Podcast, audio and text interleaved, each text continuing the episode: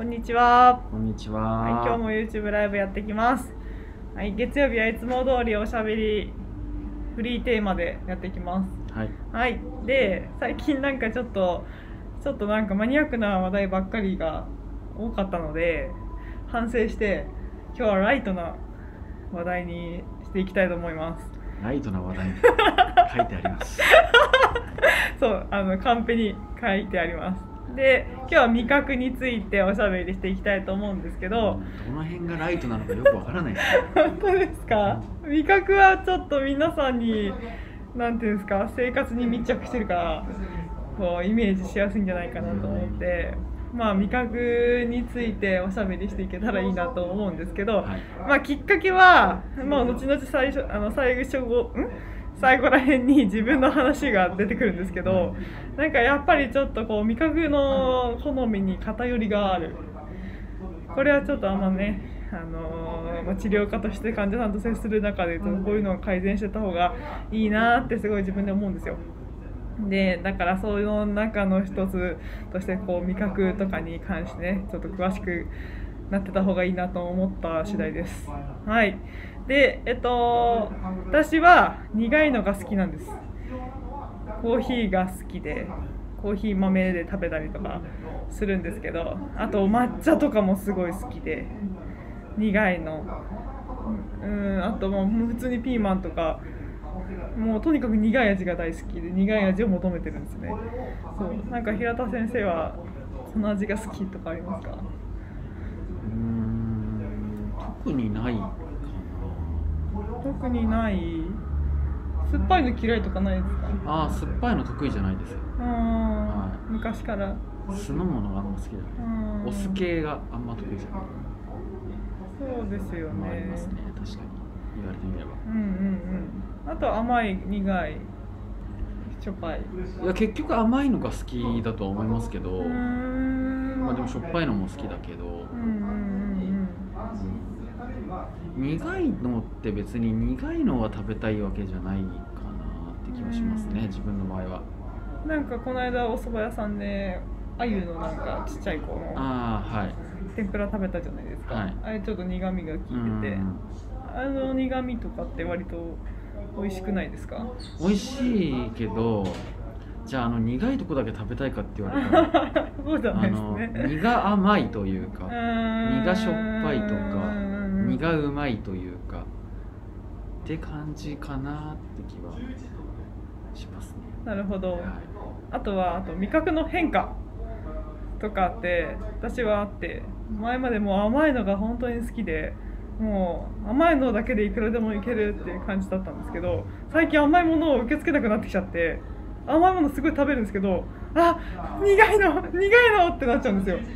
甘いの食べた後に苦いの苦いのってなっちゃうんですよ。苦いのをくれみたいな感じになっちゃって甘いのはいくらでも食べれるんですけど間に苦いの挟みたくなっちゃうんですね。そうだからあなんかやっぱちょっと変わってきたなって。すごい甘いのだけでいけなくなってきちゃった。感じ。なんか変化とかあります？昔は 昔はこうだったんですけどみたいな。うーんなんていうんですかね。僕も別に甘いのを連発で食べたいってわけではなくてやっぱりな間に挟みたいなと思いますうけど。んなんですかね。挟みたくてっていうよりかは挟んだ方が甘いのが美味しいからっていうあことでやってるのかなって気はするんですけあどね。なるほど。それならまだ苦いのを欲しててっていうのじゃなくて いや別に漬物をそんなたくさん食べたいわけじゃないけどあの例えばなんだろうな丼物とかうなぎとうな丼うな重とか。やっぱうな重だけでいくと新鮮味がなくなるじゃないですか後半戦。うんうん。だけど間に物挟んだ方が美味しいじゃないですか。うんすごい美味しいですね。っていうリセットって意味でうん例えば今の甘いものっていうのでやったら途中でコーヒー飲みたいとか、うんうんってうんいう感じの方が強いのかな。って気はしますね。うん。まあそうですね。そっちの方が美味しくずっと食べられますよね、そう。なんかまあそんな感じで。はい。そんな感じ？そんな感じで。どういう感じ？すいません。じゃあ味覚についてなんですけど、はい。すいません。話すだけ話してと違う話題になっちゃって申し訳ないんですけど、味覚って何種類あるかっていうと基本的には5種類あるって言われててそう。でその一般的に言われてるものですね。一般的に言われてるのは苦味甘みしょっぱみその塩味ですね。塩味に、えっと、酸っぱい酸味。であと1個がなんかまあうまみっていうふうに言われてて。でうまみはなんか割と最近そういうのが基本的なこう味の一つですねってこう言われてで外国が 外国の人がうまみとか言って ローマ字でうまみとか言ってそうよ呼んでるほどなんか日本初的な日本がまあ主張してっていうんですかねうまみ成分をこう発見してこういうのもあるよみたいな主張してそれが認められて、まあ、基本的な味覚の味覚、うん、味の一つっていうふうにそう認められたものであるんですけどそうだから5種類なんですよね。で5種類あってそれぞれあの下のどの辺で感じるみたいなのもこう、ね、分かってたりするんですよその下の端っこは甘いの感じやすいとか下のはそのこう先端じゃなくてこう両端みたいなところはしょっぱみとか酸味を感じやすいですよ苦みは喉の奥らへん喉の奥というかまあ下の根っこらへんで感じますよみたいなのもこういう分かっててでそれぞれそのその味を感じるこう未来っていうセンサーがついてるんですね。でそれが化学まあその味が化学物質なんですけどについて甘いなとかしょっぱいなとか感じるんですよね。そう。でえっとまあさっきの味覚の変化で言う変化って話で言うとその赤ちゃんの時にその未来っていうセンサーがものすごく多いんですって。めちゃくちゃ多くってしかもこう何て言うんですか？配置？唇とか口外って言ってその口の周りのこの歯が生えてるとことかあとちょっとこう喉の奥らへんにも未来があって味を感じるところがこうたくさんあるんですって乳幼児は。知ってました？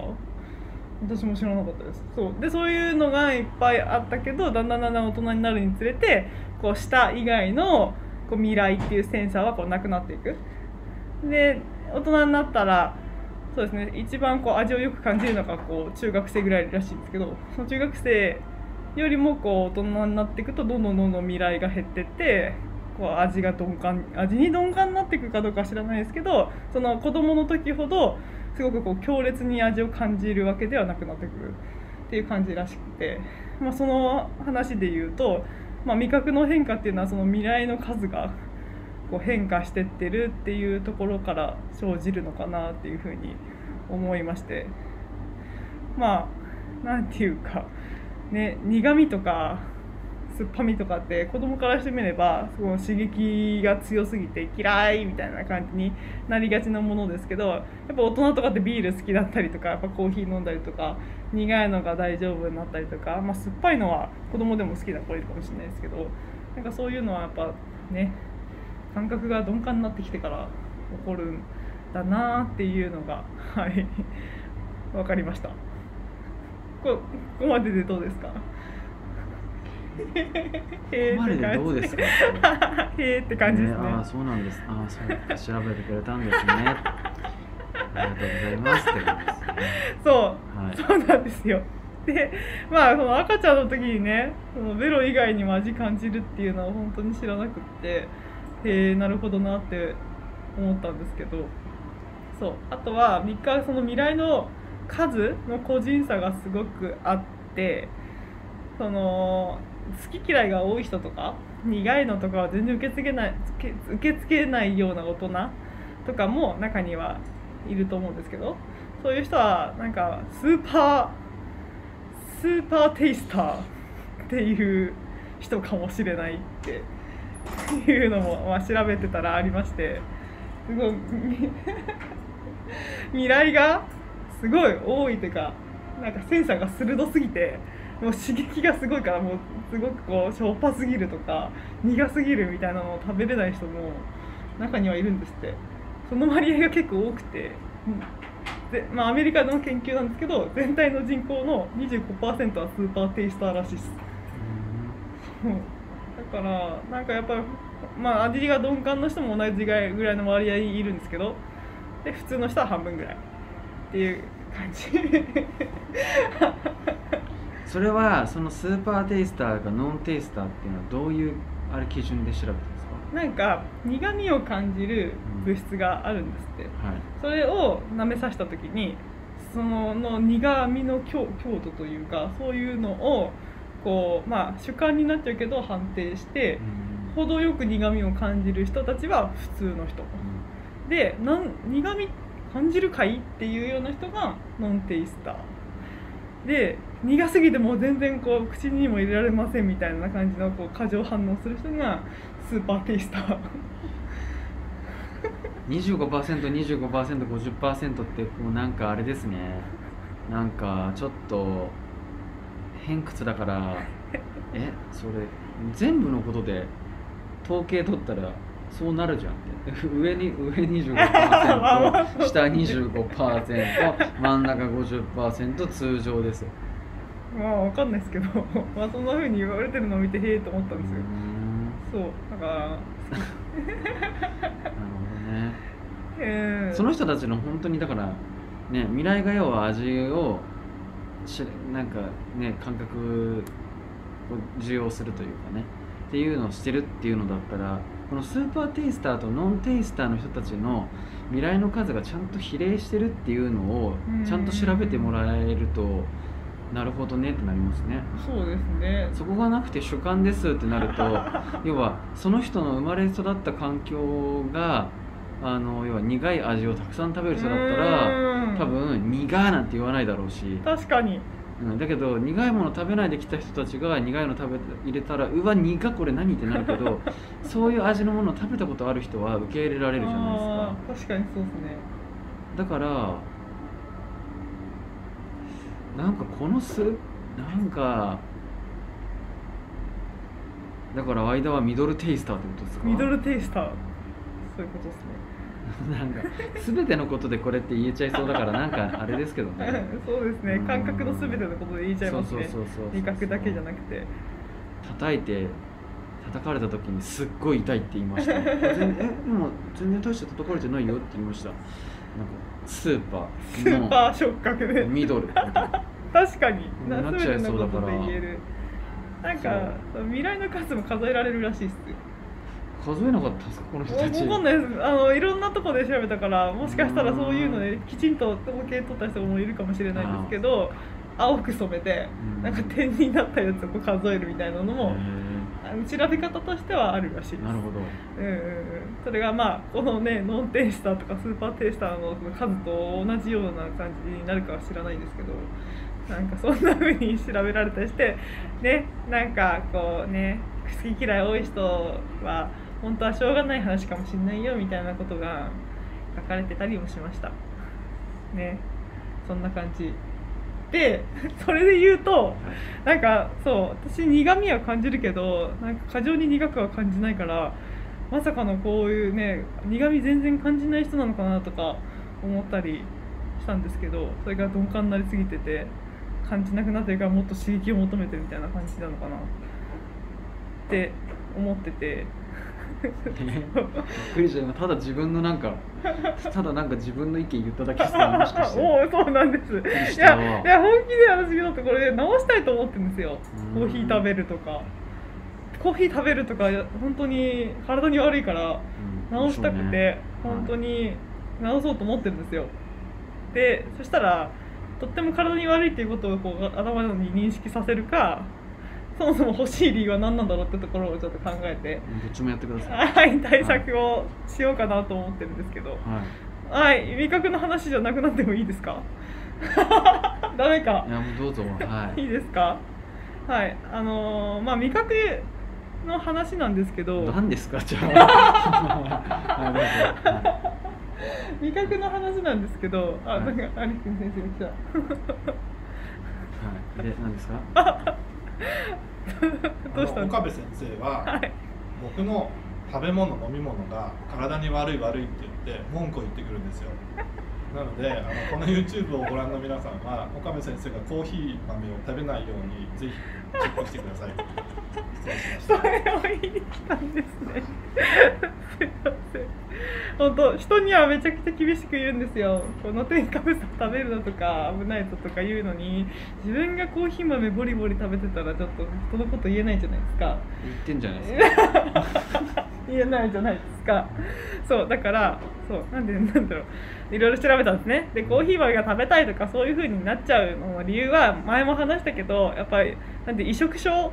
移植症って言ってその栄養価が低いというか栄養にならないものを欲しがる人の、まあ、病気の中に含まれててそう。でその病気が起こるような原因はなんかやっぱ貧血とか鉄欠乏性のところの要素が結構多いらしくて相関関係もめちゃくちゃあるらしくて。言っちゃえば私も貧血の素数値がやっぱ悪くなってってるから貧血の数値っていうんですか？その鉄がすごく不足して貧血の程度がちょっと強くなってきてるからなんかあー貧血だと、まあ、氷も食べたくなるし、まあ、コーヒー豆も食べたくなるしでいろいろ調べてたらチャッパとか食べちゃう人もいるんですって。でね土チャッパ氷コーヒー豆とかそのザクザクしてて ガリガリできるみたいなとやつそれじゃない。そう食べたくなっちゃうらしいんですよ。そうだから、まあ、ちょっと貧血治せば治るんじゃねって思ってるんでちょっともう本当に頑張って意識してコーヒー豆を食べるのやめて、まあ、貧血を予防するような食材を食べて治してみたい。治してみてあ全然コーヒー豆とか欲しくないしみたいな感じになれるように努力しようと思ってるんですよ。でもごめんなさいいいですか？そのコーヒー豆食べるとかで検索するとなんかやっぱいっぱい出てくるんですよ。でコーヒー豆を食べる人たちのわ あの中ではやっぱチャッパ食べるとかが結構もうなんかすごいおすすめしててチャッパも美味しいらしいんですよ。で茶葉チャッパ。チャッパで茶葉茶葉ですね。茶葉のこと？茶葉。何さっきからなんかこうなんかチャッパとか通じないですか？お茶っ葉とかは言いますけど茶葉茶葉。ってなんですかそれインドネシアとかなんかそっちの方でなんか出てきそうななんか現地食材みたいななんか。お茶葉。茶葉ですはい。茶葉です。茶葉。はい。茶葉食べる人がいるっていうのをこうね見るとなんかすごいそれも食べたくなっちゃって。食べりゃいいじゃないはいですか。そう。でその中で、まあ、貧血にあんまりこうあの悪くないのはほうじ茶らしいんですよ。ほうじ茶カフェイン入ってないしタンニンも入ってないしってところでちょっとなんかそれを食べ食べて 食べてほうじ茶ってカフェイン入ってないんですか？カフェイン入ってない。ほうじ茶と麦茶はカフェインとかタンニンが入ってないっていう。うん。え加熱処理するとなくなるってことですか？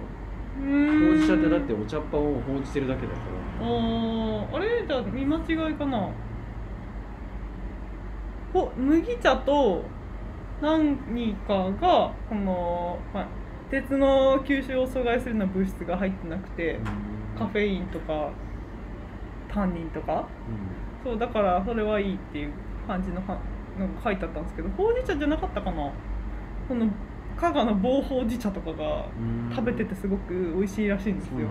そうだ。からそれ食べたいなってすごい思っちゃって。でもそうちょっと自分に負けそうですからね。そのバリバリボリボリをやめられなくなっちゃうからその食べるべきか食べ ざるべきかをすごい迷っちゃったんですけど。なんかあれですよね。その貧血だから食べたくなっちゃってっていうものなわけじゃないですか。で食べたくなっちゃうもののことをどうこうしようとしたところで貧血が治ってなかったらどうせ食べたくなんですよね。そうですね貧血治せって話じゃないですかそれ。そうですね。うん。貧血治しますね。あのちゃんと真面目にやります。ちなみに具体的に何をやるんですか？えー、食べ物を気をつける。どういうふうに？え肉とかのレバー食べるとか。えっ、とあれですね。そう。あとなんだ。あのね最近松の葉食べてます松の葉はなんか貧血を予防するのにいいらしくて松の葉を食べてる。あとは、まあ、ほうれん草とかですかね。ほうれん草とかひじきとかそういうのを食べる。かつそれを阻害するようなものを食べない。コーヒーとかあとはカルシウム系のやつ一緒に食べないとか。その上でハリキューで治療する。ハリキューうん。お灸ですかね？お灸で治療しようと思います？あのこんな感じでも一応治療はしてて自分あの、まあ、生理の話になるんですけど生理が肩上げ系気味だからそういうとこでも貧血きっとあるんだろうなと思ってその治療はしてたんですよ自分で。で肩毛系がやっぱり落ち着いてきて全然量的には正常だなって思うようになってきてるけど貧血の数値が良くないから。なんかやっぱ別のところの原因だなっていうふうに思うんですね。で出てる量的にはそんなないはずだから。そう。だからまあ治療的にはしてるんですけどもうちょっと積極的にやっていければいいかなと思ってます。以上です。あの すいません。そう今喋りたいこと思い出した。はい。私めちゃくちゃ元気なんですよ。朝め目覚めがいいしそのだるい思う動きたくないとかなんないんですよ。すごく運動もしてるし。だからこれ貧血治ったらとんでもなく元気になっちゃうなって思うんです。だからそれを楽しみに頑張ります。はい。私は以上です。でもだからとんでもなく元気で食事のことも気にしてますって人が貧血の数値が変わらないって考えるとそれって今言ったみたいな食事の注意とかでどうにかなる問題なんですかね。だってとんでもなく元気で運動もしてて食事も食べてますっていう人が、うん。これ以上食事のことでどうこうして変化が見込めるんですかね。えー、どうなんですかね。食べてないですか？お肉とか。お肉めっちゃ食べてます。お肉食べてるし、だから今言ったこれを気をつけますって言った話って多分もうすでにやってることとあんま変わらないですよねきっと、そうですね、うまあでもコーヒーのせいかなって思ってるんですけど。ん、そんなに数値を悪化させるほど食べてます？へえあ知らないけど岡部先生のそんなプライベートでどんだけ食べてるかは知らないから、ね、ポケットとかに忍ばせてこうやって。なんかねか紙袋とかにこうやってこうたくさん入れてこうやってみたいなことやってんのかもしれないんでわからないですけど、うん、まあまあだから栄養素をね結局外から取り入れてっていうものではあるからもちろん栄養取んなきゃって話ですけどやっぱりこう食べてるのにっていう人はうまく吸収できてないのかもしれないし、うん。ってなるとね例えばタンパク質の問題だったら吸収しやすいようなまあなんだろうそういう気使ったプロテインにするとか、何かしらそういうものっていうのはを取ってあげたりまあねビタミン C ちゃんと別で取ってあげるとかっていうことをした方が変わりやすかったりもするのかもしれないですね、うん。まあ、健康体じゃない人が貧血だったら健康なし生活をしましょうっていうので改善が見込めるじゃないですか。うん岡部先生は自分で自分は健康だ元気だみたいなのを宣言するぐらいなわけじゃないですか。めちゃくちゃ元気ですもん。宣言するぐらいの人がここからじゃあどうやって改善するんだって話じゃないですか。そうですね。しかもあの自分の生活の中での改善みたいなのを今改善に挙げてたけど、うん。やること実際あんのかって。うん話ですよね、まあ一番重要なのはコーヒー豆をやめるってところだとは思うんですけど、うん。まあ、食生活はそうですね。そんなに普段からめちゃくちゃ乱れてるわけじゃないですからね。うん。そうかタンパク質か。タンパク質。うんだから必要なタイミングでちゃんと吸収できてないとかうん。もあるかもしれないですよね。もしかしたら。うん。そうですねとりあえずいろいろ試してみますね。はい。あの観察しながら。やってみます。平田先生貧血大丈夫ですか？全然ないっすね。全然ないっすか？うん。そっか、健康なんですよ。意外と。えー平田先生は何気に健康ですよね。そう何気に健康なんですよ、うん。でも食事とかちゃんすごい、うん、結構いいもの食べてますよ。あ本当に。ぱ、うん、だと思います。うーん毎食お弁当がとっても美味しそうですもんね。美味しいです。ありがとうございます。本当に。うん。やっぱりでもそう考えると34年前ってそのお弁当の数と同じ分ラーメン食べてたから やばいですうねん。それは不健康でした？不健康だからね僕もちょっと今いや困ったもんだなと思うんですけどその当時に言ってたのはこの健康にね携わる仕事をしてるから不健康なことをしてバランスをとっているっていうふうに言ってたんですよ。へえラーメンを食べるとかお菓子を食べまくるとかっていうので健康に関係する仕事と、ね、不健康な実態っていうのでこうバランスを取るっていう風な建前だったんですよ。今健康なんですよね。全体的に。大丈夫かなって。それバランス取れてるのかバランスがそこそう。な何かこうで何かよくわからない何か大きなものとのこのバランスが取れていなくてこう崩れたりがあるんじゃないかな。それちょっと心配ですね。心配しなくていいと思いますけど。まあまあまあまあそれまあ健康に越したことないですね。あの健康というかまあ自分がいい感じのいい感じの体調が多いといいですうんね。うん。うん。割と元気だと思います、うんうんうん。はい。はい。ちょっとじゃあそんな感じで今日ははい終わります。添加物とかも気にしなくていいですよ。本当に、う ん本当に。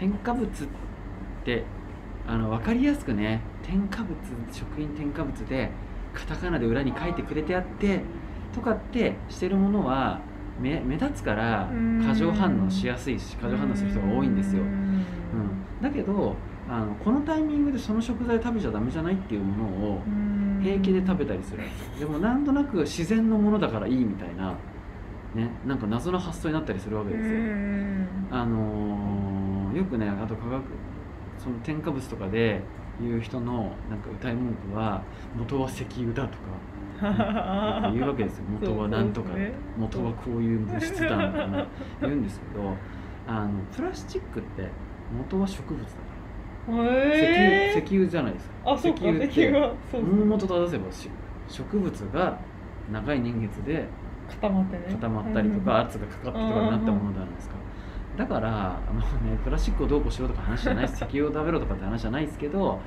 だからやっぱりこうあの分かりやすく悪いですよって書いてあるものにだけ反応してるっていうのは、うん。考えものですよね。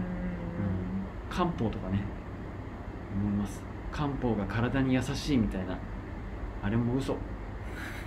ただの薬だから じゃないですか。まあそうです。養生論を彼がするとそうです。うん。そんなもん頼む。頼るなと漢方薬の方がいいみたいな発想もあるけど、別に薬であることには変わらないんでね。そうですね。抵抗を薄めて薬を飲んでるだけって言っても過言ではないっちゃ過言ではないんで。まあそうですね。だからなんかねそう。いろいろこう考えた方がいい考えた方がいいんだけどあの偏ってないかなっていうことをかんちゃんと考えた方がいいかもしうれないですね。ん難しいっすそこには過剰反応するのに。ここには大雨とかね。いやそれはバランスおかしいじゃんって。そう。ですね。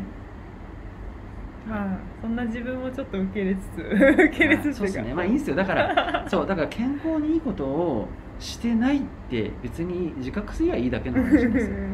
健康にいいことを私はしてるんだって言ってて矛盾してるとおかしいけど、うん、ちゃんとこのここはここで健康に悪いことを私はやります。それで自分の心が満足です。ならそれでいいんじゃないですかね。うんうんうんうん。そうですね。はい。はい以上です、はい。今日はこれで終わります。また明日もお願いしありがとうございます、ました。さよなら